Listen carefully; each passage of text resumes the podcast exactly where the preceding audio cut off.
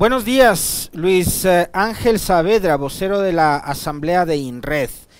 ¿Por qué le hemos invitado a Luis Ángel? Porque la Fundación Regional de Asesoría en Derechos Humanos INRED se ha pronunciado expresando su preocupación por las medidas adoptadas desde el Gobierno Nacional tras la reunión del Consejo de Seguridad Pública del Estado y la publicación de este decreto 130 Luis Ángel, ¿cómo está? Buenos días. Eh, ¿Qué es lo que ustedes temen con respecto de eh, la aplicación de este decreto y lo que pueda hacer la fuerza pública y el gobierno nacional en medio de una coyuntura que para el presidente Lazo y su gobierno es difícil, es compleja? Recordar siempre que este tema del juicio político es un asunto transversal de la política nacional. Bienvenido, buenos días.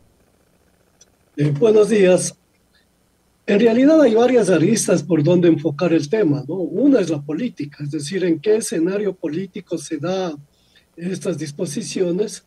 Otro es la parte práctica, la eficacia que puede tener este, este decreto frente al actuar de la policía y los militares, va a ser eficaz o no.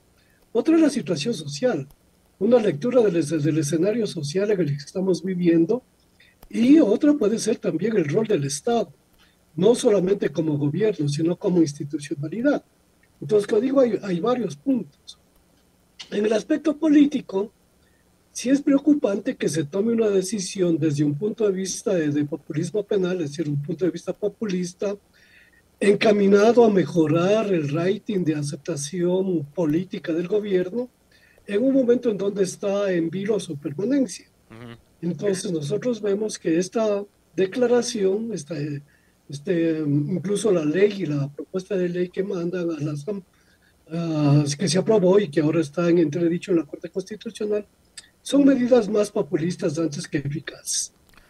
Y en eficacia eh, podemos ver que el rol de las Fuerzas Armadas y el rol de la policía en realidad no ha disminuido el clima de violencia delincuencial que estamos viviendo, a pesar que ya se asesinan como a 40 delincuentes o posibles delincuentes, pero eso no va a disminuir el nivel de violencia. Más bien pone en mayor riesgo tanto a la sociedad como a los mismos elementos armados. Se está viendo también que se ha incrementado el asesinato a policías y a policías que, que no están eh, debidamente entrenados, que no están debidamente protegidos, que están eh, no necesariamente patrullando pero se incrementa este tipo de asesinatos que se da en represalia de, de, las eh, acciones que se están dando en el marco del, decreto y de la ley. Luis Ángel, ustedes, ustedes cuando emiten eh, eh, este informe, este pronunciamiento, que lo han subido a sus redes sociales, ustedes hacen muy bien, digamos, partiendo del diagnóstico, y ustedes señalan cuáles son, digamos, los problemas o las la falta de medidas que provocan esta crisis de seguridad. ¿Cuáles son? La principal es la ausencia del Estado en determinados sectores sociales. Es decir, el Estado no está presente. Y cuando va a estar presente, lo hace presencia con la policía y con los militares. Y luego cuestionan que salga un barrio a rechazarlos. Es decir, ese barrio que, que cuando hay un operativo policial le tira piedras, le tira palos a la policía que ingresa, es un barrio no, no malo, sino es un barrio que está rechazando una presencia del Estado que nunca ha estado en ese, nunca está presente en ese barrio, que no tiene servicios públicos, que no tiene ingresos, que está abandonado a la buena de Dios y la única presencia es policial. Entonces el barrio rechaza esa única presencia, no es que es un barrio malo. Entonces el principal problema es esta ausencia del Estado. Y frente a la ausencia del Estado, frente a ese vacío que se genera al interior de determinados sectores sociales marginalizados, ese espacio vacío lo toman otros sectores.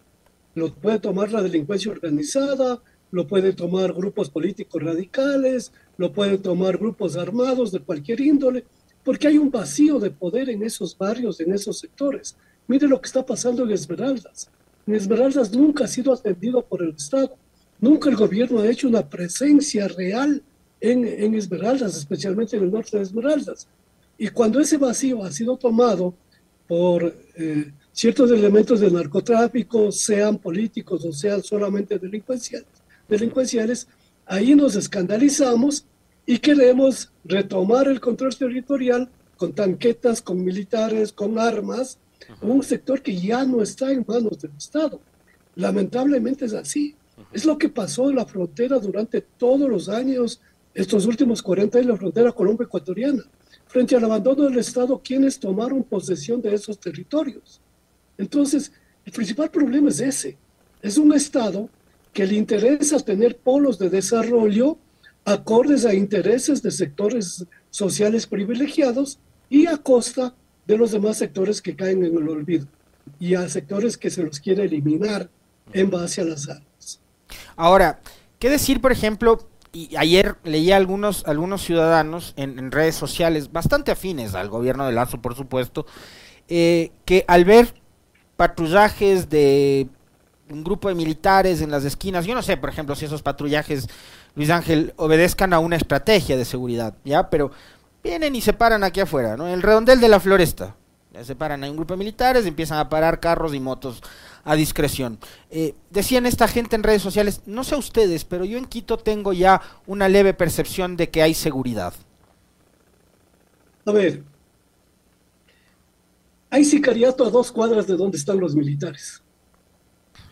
Hay sicariato a una cuadra de donde está un OPC. Hay sicariato a media cuadra de donde está un operativo policial. ¿Y dónde están estos operativos policiales? ¿Están donde hay el conflicto de violencia o están en los centros de desarrollo del poder? O sea, el otro día vimos una foto de unos militares paseándose en un centro comercial, Luis Ángel. Es decir, ¿qué están patrullando? ¿Dónde están? Y claro, ese patrullaje sobredimensionado por medios de comunicación afines del gobierno da una sensación de seguridad.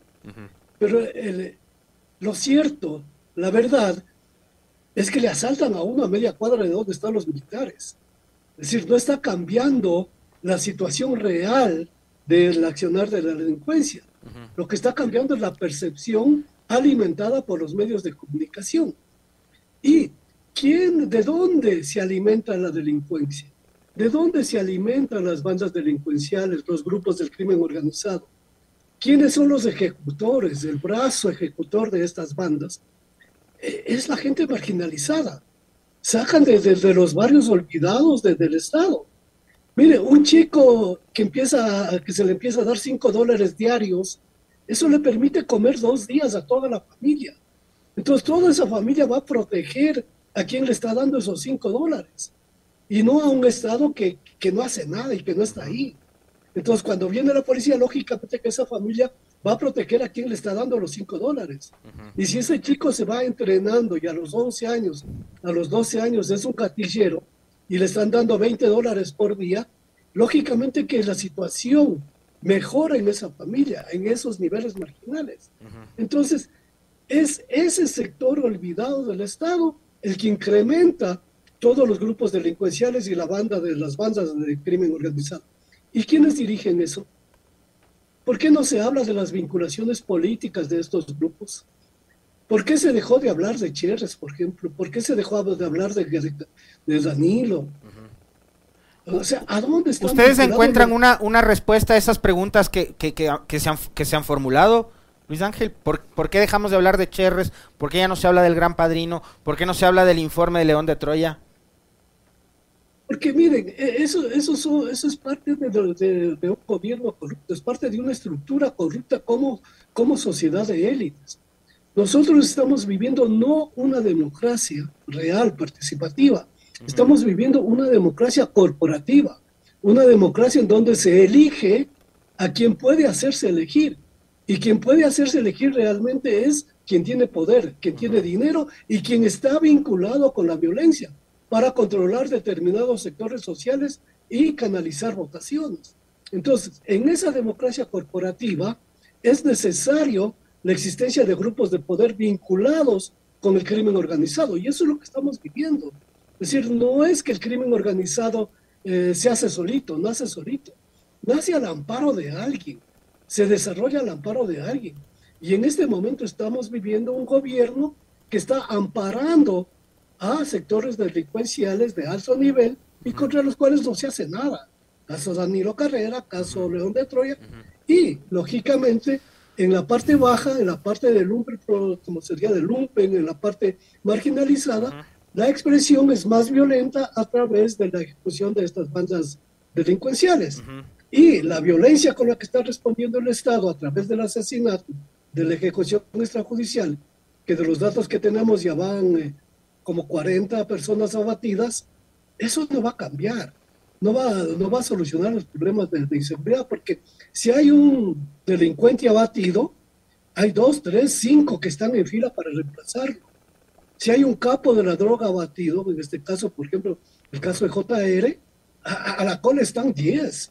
Y, y entre esos 10 se van a matar a través de los gatilleros, a través de los sicariatos, se van a matar para ver, a ver quién le reemplaza. Pero que además no son grandes capos, ¿no? O sea, tipos como JR, como todos estos, no son los grandes, grandes capos de, del narcotráfico, son estos gatilleros como usted los ama.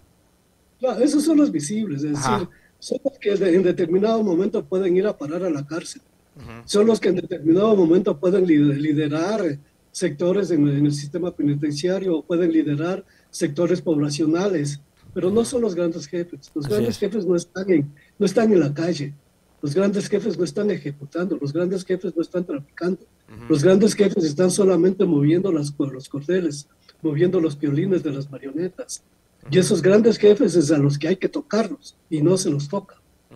Y cuando se intenta, se, se, localizó a alguien o se dio una orden de prisión a alguien, lo matan. Ahora, Luis Ángel, eh, yo quisiera que, que, usted nos ayude a entender primero dos cosas. La primera, eh, están saliendo los militares a patrullar y fíjese, a mí me pasó algo, comentaba, mientras regresaba un sábado por la noche, el sábado 29 de abril, regresaba de, de, de la zona eh, oriental de la ciudad. Em, y por la ruta viva me encontré con un mega operativo de militares.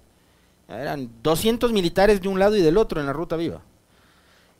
A la misma hora que estaba yo pasando por ahí, en el celular me encontraba con la masacre de la Gómez Rendón en el sur de Guayaquil, donde fueron acribilladas no sé cuántas personas, en pleno estado de excepción. Y, es lo que usted decía hace un momento, o sea, mientras de un lado están patrullajes y tal, a la vuelta de la esquina o en otra ciudad del país están eh, matando 10, 11 personas, como ocurrió aquel sábado, por un lado. Entonces, están los militares en las calles y nos decían que necesitaban una consulta popular para que salgan. Nos decían que necesitaban una enmienda constitucional para que salgan. Y resulta que lo que se necesitaba era únicamente decisión política. Punto uno. Punto dos. La fuerza pública, que es la que tenemos, es la que hay, ha sido objeto de cuestionamientos, no de grupos de defensores de los derechos humanos como ustedes, o quizás de quienes no estamos compartiendo la visión del gobierno. La propia embajada de los Estados Unidos ha dicho que en la policía hay narcogenerales y nadie ha investigado eso. ¿Qué decir sobre esos dos temas, Luis Ángel? solo, eh, sobre el primero, reiterar que los operativos se dan en sitios privilegiados, como la Ruta Viva es un sitio privilegiado o sea, conduce a sectores privilegiados.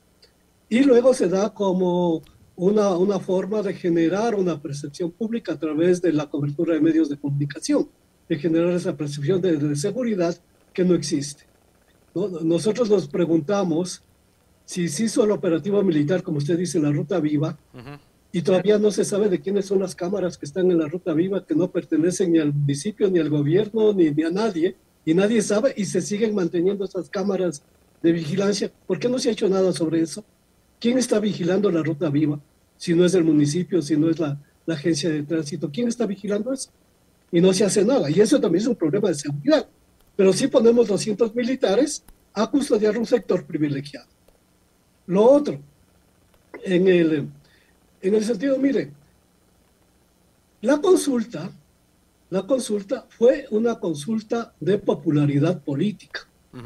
Y eso lo sostenimos desde el inicio, desde que se dio la, consulta. Dijimos, miren, la consulta no aporta nada. Hay cosas que se pueden hacer, hacer sin consulta, porque la consulta solo fue, fue una intención del gobierno de eh, aumentar su popularidad, una popularidad que está en picada.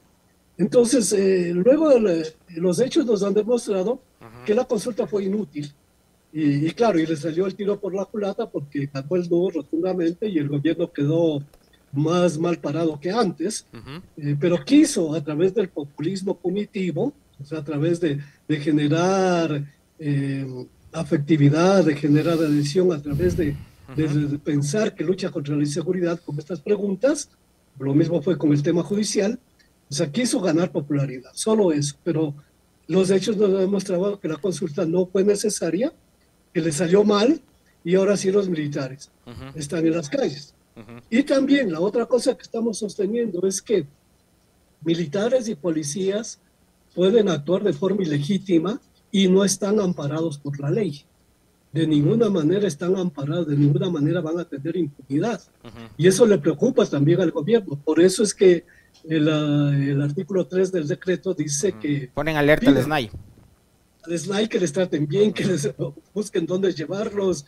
Es decir, porque están mirando de que, de que va a haber una serie de ilegalidades y los policías y militares van a ir presos. Pero ¿quiénes van a ir presos?